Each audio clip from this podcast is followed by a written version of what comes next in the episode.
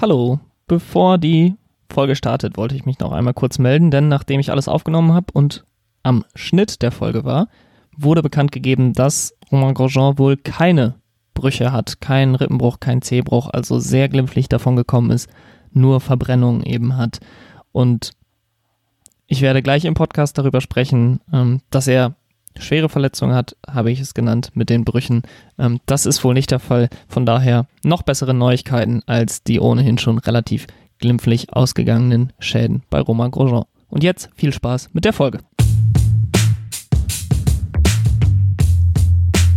Folge 32 von Pitstop, der Formel 1 Podcast. Mein Name ist Jan und ich freue mich, dass ihr eingeschaltet habt. Das heutige Rennen in Bahrain ist ein Rennen, über das man noch viele Jahre reden wird, denn es gab einen der spektakulärsten und erschreckendsten Unfälle in den letzten Jahren und der wahrscheinlich erschreckendste Unfall, den ich gesehen habe in meiner Lebzeit äh, in der Formel 1. In Runde 1 trifft das Auto von Romain Grosjean seitlich die Barriere nach Kurve 3, wird komplett in zwei Teile zerlegt und geht komplett in Flammen auf. Ähm, glücklicherweise kann Romain Grosjean selbstständig aus dem Auto aussteigen. Er kommt zwar mit relativ schweren Verletzungen. Es wird über gebrochene Zehen, über gebrochene Rippen gesprochen. Das sind sicherlich keine leichten Verletzungen, ähm, denn sie werden auch dafür sorgen, dass er die nächsten beiden Rennen und damit leider auch das Ende seiner Formel 1-Karriere verpassen wird. Allerdings ist das fast ein Wunder, dass das die schwersten Verletzungen sind. Er hat auch Verbrennungen erlitten, was man hört. Ähm, das sind zumindest die Informationen, die das Haas-Team herausgegeben hat. Aber das Auto, wie gesagt, es ist komplett in Flammen aufgegangen. Der, das Cockpit, was vom, vom Rest des Chassis getrennt wurde durch den Einschlag, war komplett in der Barriere eingequetscht. Ähm, das Halo, was über seinem Kopf war, hat ihn davor bewahrt, dass die Barriere einfach gegen seinen Kopf geknallt ist. Ähm, man hat wirklich das Schlimmste erwarten können, nachdem man nur kurz im Hintergrund den Unfall gesehen hat. Ähm, der Weltfeed vollkommener, vollkommen zu rechter Weise schneidet dann weg von so einer Unfallstelle. Niemand äh, muss da wenn wirklich mal was Schlimmes passiert, ähm, muss niemand das sehen. Ähm, und dass man lange nicht wieder hingeschnitten hat, hat einen wirklich auch das Schlimmste erwarten lassen. Ähm, ich war total geschockt. Ich konnte überhaupt nicht, ja, es ist so viel passiert beim Start in, ins Rennen, ähm, aber das war irgendwie alles egal. Man hat nur darauf gewartet, was ist jetzt die nächste, die nächste Information über Romain Grosjean und ich war so erleichtert, mir so ein Riesenstein vom Herzen gefallen, ähm, als man zur Unfallstelle geschnitten hat und Romain Grosjean bei Bewusstsein im Medical Car saß, ansprechbar war, was getrunken hat. Äh, es war, ja, ein super emotionaler Moment. Ähm, an dieser Stelle großes Kompliment an alle, die zu dem Zeitpunkt an Ort und Stelle waren. Insbesondere die Medical Car Crew, die ja glücklicherweise immer beim Rennstart hinterm Feld herfährt, genau für solche Momente. Es ist nun mal die gefährlichste Situation im Rennen, so ein Rennstart. Das Medical Car ist äh, sofort an Ort und Stelle gewesen. Es ist glücklicherweise auch früh in der Runde passiert. Glück im Unglück natürlich ist es früh in, in der Runde passiert, sodass das Medical Car sofort an Ort und Stelle war. Ähm, Kompliment an Fahrer äh, Alan van der Merwe, den Doktor im Medical Car, Dr. Ian Roberts, alle Streckenposten, die dort an Ort und Stelle waren und äh, Romain Grosjean da aus dem Auto bekommen haben, aus dem Feuer bekommen haben. Ähm, Kompliment an die FIA Sicherheitskommission. Äh, seit Jahren treiben sie voran, dass die Sicherheit für die Fahrer vorangetrieben wird, ähm, verbessert wird es wurde auch in den letzten Jahren, auch wenn die Sicherheitsstandards schon unfassbar hoch waren, ähm, immer wieder geguckt, wie können wir den Sport noch sicherer machen, wie können wir dafür sorgen, dass die Unfälle so glimpflich ausgehen, wie sie derzeit ausgehen. Ähm, da muss man insbesondere Jean Todt speziell auch nochmal ein Kompliment aussprechen. Er hat sich vor ein paar Jahren für, den, äh, für die Einführung des Halos ausgesprochen. mit sehr viel Gegenwind hat er sich da durchgesetzt. Ähm, und ich glaube, das war nach einem Jahr schon klar, dass das Halo bleiben wird, dass das Halo Sinn macht, ähm, wenn man an den Unfall mit Charles Leclerc und äh, Fernando Alonso in Spa denkt. Es war, waren wirklich ähm, ja, surreale Szenen, muss man fast sagen. Ähm, die Fahrer, natürlich, es gab sofort eine rote Flagge, die Fahrer sind dann alle in die Box. Keiner wusste so wirklich, okay, wir haben ihn jetzt bei Bewusstsein gesehen, aber wie schlimm war es? Es sah unfassbar aus, dieser Unfall. Ähm, ich denke, viele von euch haben, haben die Übertragung gesehen. Ich habe den Unfall während der Übertragung, nach der Übertragung in der Berichterstattung ähm, wirklich aus 20, 30 verschiedenen Perspektiven gesehen und ich kriege immer noch Gänsehaut, wenn ich den Unfall sehe. Es war schon ähm, ja, ein sehr einschneidendes Erlebnis, finde ich, ähm, und hat einem nochmal vor Augen geführt, wie gefährlich, wie gefährlich dieser Sport ist. Natürlich, ähm, das hat Damon Hill bei Sky UK auch gesagt, als Fahrer macht man sich keine Illusion, dass dieser Sport gefährlich ist. Jeder Fahrer weiß, okay, wenn ich heute ins Auto steige, dann besteht eine Chance, die größer als 0% ist, dass ich das Rennen nicht überlebe. Das muss man einfach so sagen. Die FIA, die Formel 1 haben in den letzten Jahren so, so viel dafür getan, dass das nicht mehr vorkommen wird, dass äh, ein Fahrer stirbt. Es ist nicht aus dem Sport herauszukriegen. Da, das wird man ähm, niemals schaffen mit solchen Geschwindigkeiten, ähm, mit solchen Autos. Und umso härter trifft es einen dann, wenn so ein krasser Unfall passiert. Es führt den Fahrern das dann nochmal vor Augen. Ähm, es gibt immer wieder Unfälle, es gibt immer wieder auch krasse Unfälle, ähm, wo Fahrer mit hohen Geschwindigkeiten in, in ähm, die Barrieren einschlagen. Aber sobald Feuer im Spiel ist, ist es nochmal wieder eine ganz andere, ganz andere Dimension, eine ganz andere Sache, die man nicht kontrollieren kann. Ähm, da ist eine Batterie im Auto, da ist Öl im Auto, da ist viel Benzin im Auto, äh, alles hochexplosiv und hoch äh, entzündlich. Die Fahrer sind vor Feuer relativ gut geschützt, sie sind komplett feuerfest äh, gekleidet, aber es ist so unkontrollierbar, so ein Feuer.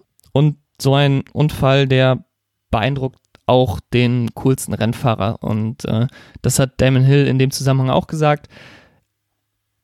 Wenn es einem da nochmal so vor Augen geführt wird, dann denkt man da einfach nochmal drüber nach. Ähm, alle 19 Fahrer sind ins Cockpit gestiegen, haben das Rennen äh, zu Ende gefahren. Es war nicht zu merken, dass es irgendwie äh, ruhiger angegangen wird. Es war ein ganz normales Formel-1-Rennen. Es war nicht das beste Formel-1-Rennen, glaube ich, kann man auch sagen. Ähm, nach der roten Flagge gab es dann einen zweiten stehenden Start. Es gab dann nach einem Unfall von Lance Joel ähm, direkt wieder ein Safety Car.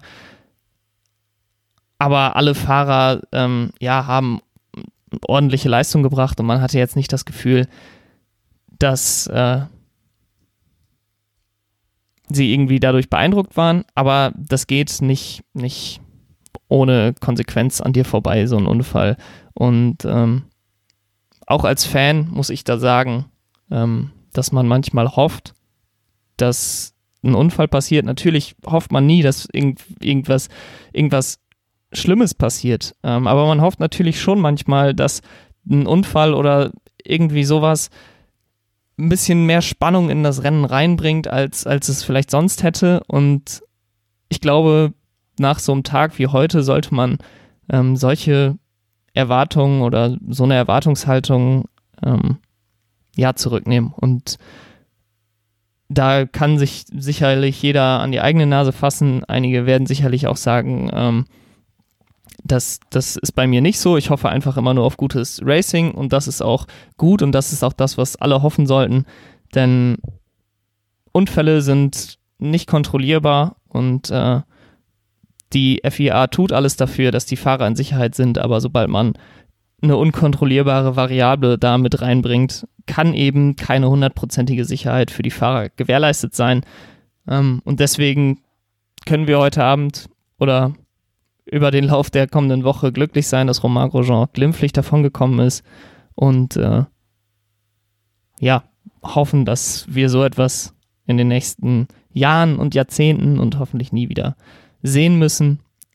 Ähm, ich möchte jetzt noch weiter über das Rennen reden. Es ist dann ja doch noch einiges passiert und wir haben ja auch darüber gesprochen, warum diese Rennen jetzt noch entscheidend werden in den letzten paar Wochen. Ähm, und da ist einiges passiert, einige Entwicklungen für die Konstrukteursweltmeisterschaft, für die Fahrerweltmeisterschaft. Und da möchte ich jetzt noch drüber sprechen ähm, und ja, so ein bisschen den Fokus auch wieder aufs Racing lenken. Alex Albon und Sergio Perez.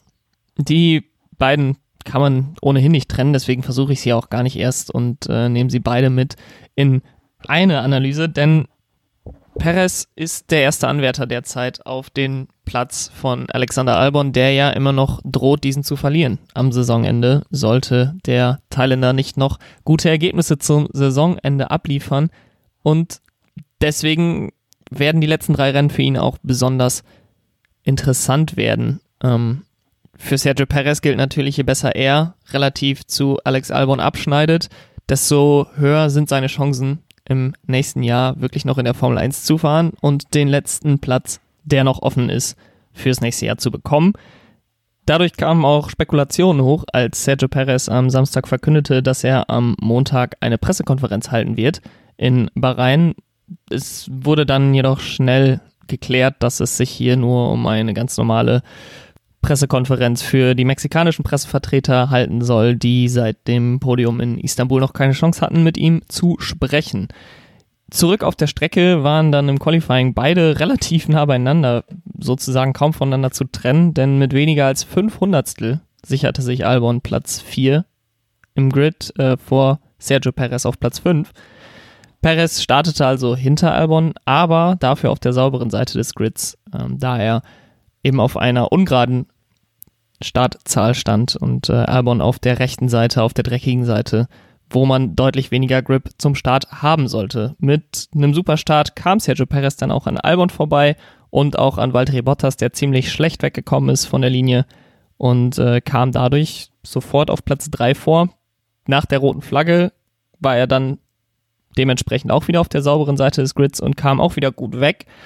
Konnte Max Verstappen sogar kurz gefährlich werden, war vor dem Holländer äh, in Anbremszone zu Kurve 1, doch Verstappen ist so spät gebremst, dass er äh, ja so sich verteidigen konnte gegen Perez. Albon war dann auf Platz 5 beim Restart und äh, Bottas, der vor ihm gestartet ist, hatte dann einen schleichenden Plattfuß, wodurch er direkt in die Box kommen musste und Albon auf Platz 4 hochkam.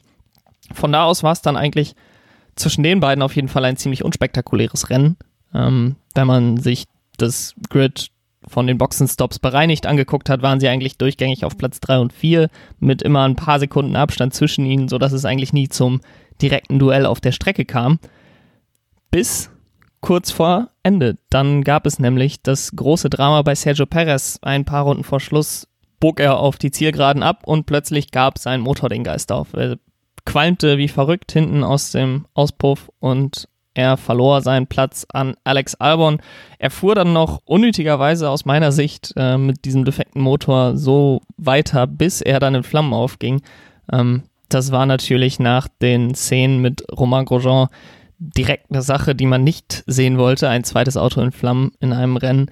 Das führte dann auch noch dazu, dass er auf der Gegengraden zum Stehen kam und ein übermotivierter Marshall von der anderen Streckenseite mit einem Feuerlöscher über die Strecke gelaufen ist, wirklich über die Strecke versucht hat, äh, da das Auto zu löschen. Das äh, war natürlich super gefährlich. Äh, wir können froh sein, dass da nicht was passiert ist. Das Auto konnte dann geborgen werden. Es führte dann aber dazu, dass das Rennen hinter dem Safety Car beendet werden musste. Albon hatte dann Platz 3 sicher. Ähm, ist, ist jetzt sicherlich nicht fair zu sagen, Alex Albon ist ein besseres Rennen gefahren, weil er ist am Ende auf Platz 3 gewesen und Sergio Perez ist ausgeschieden. Das ist ganz sicher der falsche Ansatz, dieses Duell zu betrachten. Aber am Ende des Tages stehen die Punkte bei Alex Albon auf dem Konto und ähm, werden ihn auch in der Fahrerwertung wieder weiter nach oben bringen und sein ganzes Standing bei Red Bull natürlich verbessern. Ein vierter Platz wäre sicherlich auch gut gewesen. Es hätte aber dann den Beigeschmack gehabt, dass Sergio Perez noch mehr Punkte geholt hat. Äh, klar kann man jetzt sagen, es hat es auch so, weil Sergio Perez die ganze Zeit vor ihm war. Ähm, aber ich glaube, dass Red Bull eher Alex Albon behalten möchte, wenn sie es können. Und so ein Rennen wie heute ähm, sicherlich dann als Argumentation besser durchgeht, als wenn er heute wieder Sechster geworden wäre und Sergio Perez wieder auf dem Podium gestanden hätte. Ähm, so hat er seinen zweiten Podiumsplatz in seiner Karriere geholt ähm, und sich sicherlich in eine gute Position gebracht, den Platz am Ende des Jahres nicht zu verlieren. Ich will da jetzt keine konkrete Prognose machen. Ich habe dieses Jahr nicht viele gute Prognosen abgegeben. Ähm, und Helmut Marko hat immer wieder betont, dass alle Rennen in Betracht gezogen werden, auch das allerletzte Rennen noch in Abu Dhabi. Von daher warten wir ab. Wir werden dann die Entscheidung bekommen. Ähm, das glaube ich auch, dass das so lange mindestens noch dauern wird. Und dann werden wir ab der Entscheidung bis zum Start der nächsten Saison mehr als genug Zeit haben, darüber zu reden, ähm, ob das richtig war, ob das falsch war, was man dann am Ende entschieden hat.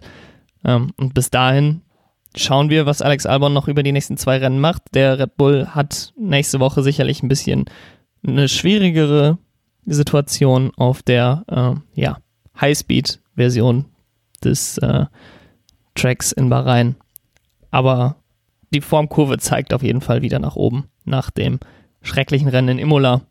Ähm, Türkei kann man ähm, ja als meh, also es war nicht besonders schlecht, es war aber auch nicht besonders gut Wochenende verzeichnen.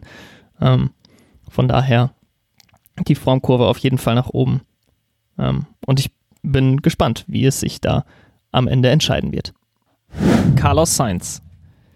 Für Carlos Sainz sind die letzten Rennen aus einigen Gesichtspunkten noch sehr interessant. Er will natürlich nicht nur mit seinen letzten Rennen in McLaren einen guten Abschluss finden, sondern es geht mit dem Team auch noch um Platz 3 in der Konstrukteurs-WM. Er selber hat noch die Chance auf Platz 4 in der Fahrer-WM. Und es steht im teaminternen Duell unentschieden, sowohl im Qualifying als auch im Rennen.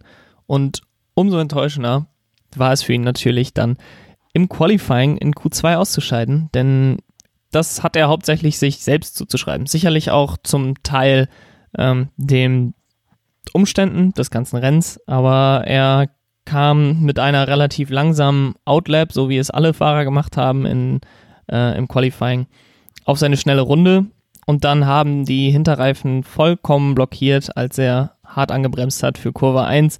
Das kam dadurch, dass die Reifen beziehungsweise vor allen Dingen die Bremsen viel zu kalt waren, um äh, ja diesen harten Bremsdruck in Kurve 1 vernünftig auf die Reifen zu übertragen und äh, beide Hinterreifen blockiert. Er wirkt dann das Auto im, mit dem Dreher ab und ist dann da gestrandet in Kurve 1 und musste die Session so beenden. Ähm, das führte natürlich dazu, dass er von Platz 15 gestartet ist. Er ist dann recht gut gestartet, ist auf Platz 10 schon vorgekommen nach Kurve 3. Allerdings wurde er dann beim Restart Grid noch wieder drei Plätze nach hinten gesetzt, weil das Restart Grid sich aus der Reihenfolge beim Überschreiten der Safety Car Linie 2 zusammengesetzt hat. Äh, ich weiß nicht genau, warum es die Safety Car Linie 2 war, aber offensichtlich ist das wohl der Punkt, wo man am sichersten sagen kann, diese Reihenfolge hatten sie nach dem Start. Äh, warum äh, nehmen wir die nicht? Und äh, so kam das Restart Grid dann zustande. Das hat ihnen in diesem Fall auf jeden Fall nicht geholfen. Allerdings hat er dann von Platz 13 aus wieder einen guten Start gehabt ist richtig gut ins Rennen reingekommen und hat so Platz für Platz gut gemacht.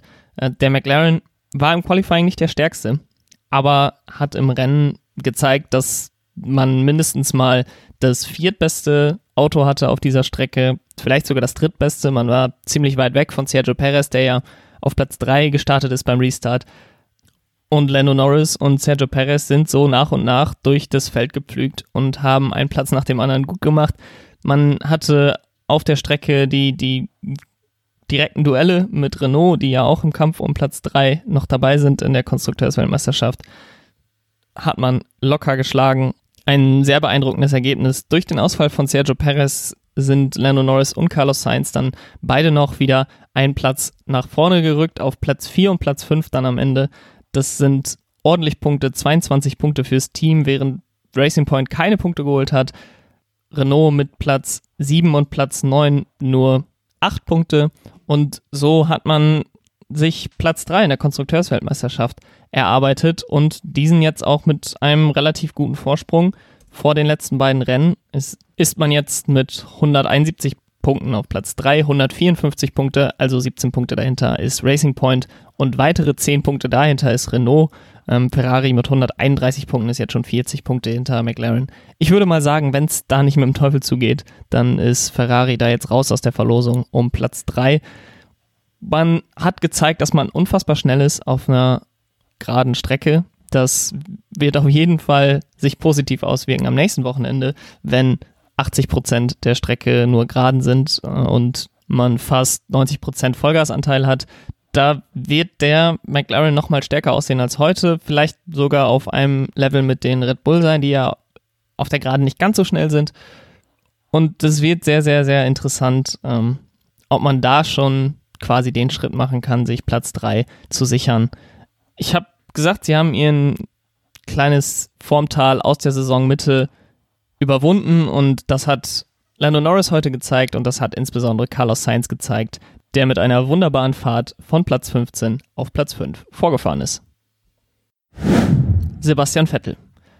Nach dem Podestplatz in der Türkei hat Sebastian Vettel auf jeden Fall den Eindruck gemacht, dass er gestärkt nach Bahrain kommt. Er hat am Freitag und am Samstag auf jeden Fall gute Leistungen gebracht und er wirkte einfach entspannter, er scheint mehr Vertrauen in das Auto gehabt zu haben und konnte sich so auch im Qualifying gegen seinen Teamkollegen durchsetzen. Es waren am Ende Platz 11 und Platz 12 für Ferrari, das war irgendwie schon enttäuschend. Äh, Sebastian Vettel hat auch keine Top-Runde zusammenbekommen in Qualifying 2. Es wäre sicherlich Q3 drin gewesen. Er hatte dann aber einen eigentlich relativ guten Start, hat einige Plätze gut gemacht, wurde dann so ein bisschen ins Sandwich genommen in Kurve 2 und fiel auf Platz 15 zurück. Das war dann jedoch relativ schnell egal durch die rote Flagge. Er hatte dann das Glück, dass er auf Platz 10 wieder vorklassifiziert wurde im Restart Grid. Im Gegensatz zu Science, der ja zurückgesetzt wurde, da mussten eben auch welche von profitieren. Er hatte dann allerdings einen ziemlich schlechten Restart. Äh, lag wahrscheinlich tatsächlich auch an der Grid-Seite. Von Platz 11 gut gestartet, von Platz 10 weniger gut gestartet. Ist dadurch so ein bisschen in die Mittelfeldkämpfe geraten. War beim Unfall zwischen Stroll und Quer auch zur falschen Zeit am falschen Ort. Er musste da vollkommen ausweichen und fiel dadurch noch weiter zurück. Aber dann wurde im Rennen ziemlich schnell klar, dass die Position, die er da eingenommen hat zwischen den Alfa Romeos und den Williams, gar nicht so falsch war für die Leistung des Autos. Der Ferrari war sehr langsam, sowohl für Vettel als auch für Leclerc. Leclerc immer weiter zurückgefallen, Vettel immer weiter zurückgefallen. Äh, Vettel beschwerte sich dann über den Boxenfunk über das Auto, sagte, es ist unfahrbar. Es war wirklich sehr deprimierend wieder für Ferrari-Fans, das Rennen zu sehen. Er konnte am Ende irgendwie den einen oder anderen Platz noch gut machen, aber für Punkte hat es bei Meilen nicht gereicht.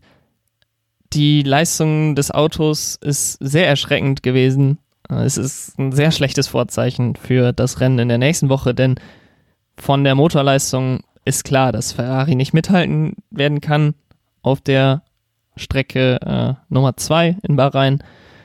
Und es droht so ein bisschen das Monza 2.0 zu werden, nachdem ja in Monza beide Ferrari sehr schlecht dastanden, dann beide Ferrari ausgeschieden sind im Rennen und äh, das eigentlich noch der Best-Case-Szenario war für sie. Im Kampf um Platz 3 bedeutet das auch, dass man sich quasi verabschiedet hat. Ich habe es gerade schon mal gesagt, äh, 40 Punkte jetzt hinter McLaren, die ja ein sehr gutes Ergebnis abgeliefert haben es ist für Ferrari wahrscheinlich am Ende des Jahres nicht so entscheidend. Das Geld wird ihnen dadurch nicht ausgehen. Äh, man wird dadurch sogar etwas mehr Windtunnelzeit bekommen. Aber es ist natürlich deprimierend für Sebastian Vettel jetzt äh, so sich verabschieden zu müssen. Er muss irgendwie das Ergebnis aus Istanbul als seinen positiven Abschluss sehen und jetzt, ja, wie gesagt, die letzten Rennen einfach nur noch hinter sich bringen. Es ist schon tragisch, dass das der Abschluss für einen der besten Ferrari-Fahrer aller Zeiten wird. Ich glaube, bei all den Enttäuschungen, die es in den letzten fünf Jahren gab, muss man einfach sagen, dass er einer der besten Ferrari-Fahrer aller Zeiten war. Ob man ihn jetzt an Platz 2, 3, 4 oder 5 in der Rangliste der Ferrari-Fahrer äh, hat, ist eigentlich egal. Ich denke, er würde bei mir so auf Platz 3 oder 4 landen. Aber er ist äh, einfach, ja, ein, einer der besten Ferrari-Fahrer aller Zeiten und man verabschiedet ihn mit, ja, so deprimierenden Leistungen in, im letzten Jahr. Ich meine, das war jetzt schon längere Zeit klar, aber jetzt, wo es tatsächlich zu Ende geht, ähm, ja, ist es, ist es nochmal trauriger als äh, vorher. Von daher, man muss als Ferrari-Fan und als Vettel-Fan, auch wenn die Wege getrennt gehen ab nächstem Jahr, auf die nächste Saison sich fokussieren, ähm, das Beste jetzt noch aus dieser Saison machen und dann hoffen, dass im nächsten Jahr einiges besser wird. So und zum Abschluss der Folge müssen wir auch nochmal nach vorne blicken vor allen Dingen nach vorne im Feld heute. Lewis Hamilton hat ja das Rennen gewonnen vor Max Verstappen und Alex Albon.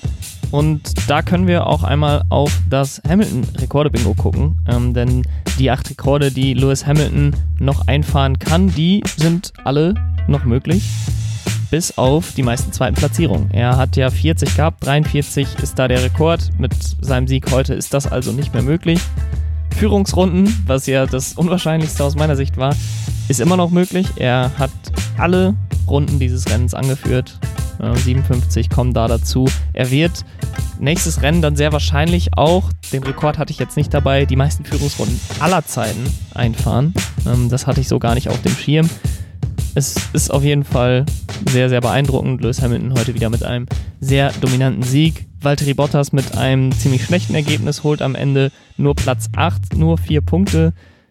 Der Abstand zu ihm wurde also größer, der äh, Abstand zwischen Valtteri Bottas und Max Verstappen wiederum kleiner, was aber auch bedeutet, dass Lewis Hamilton weiterhin die Chance hat, den größten Abstand auf den Fahrer-WM zweiten aller Zeiten in diesem Jahr neu aufzustellen. Der liegt ja bei 155. Es waren vor diesem Rennen 110 Punkte und es sind jetzt 131. Also da auf jeden Fall auch noch alles möglich. Mit Blick auf die nächste Woche haben wir eine sehr spezielle Strecke vor uns. Da werde ich am Donnerstag eine kurze Vorschau auch noch drauf geben. Ähm, so ist auf jeden Fall der Plan. Ich hoffe Donnerstag, vielleicht auch Freitagmorgen. Ähm, ich will mich da jetzt noch nicht zu früh festlegen. Ähm, aber dann werden wir uns wieder hören. Wenn ihr noch mehr über das Rennen lesen, sehen, hören wollt, dann könnt ihr mir auf Twitter folgen, Pitstop F1 Jan, auf Instagram folgen, Pitstop F1 Podcast oder wenn ihr sonst mit mir in Kontakt kommen wollt, pitstopf1 Jan at gmail.com. Ich würde mich freuen, wenn ihr nächstes Mal auch wieder einschaltet. Bis dahin, habt eine schöne Woche. Ciao.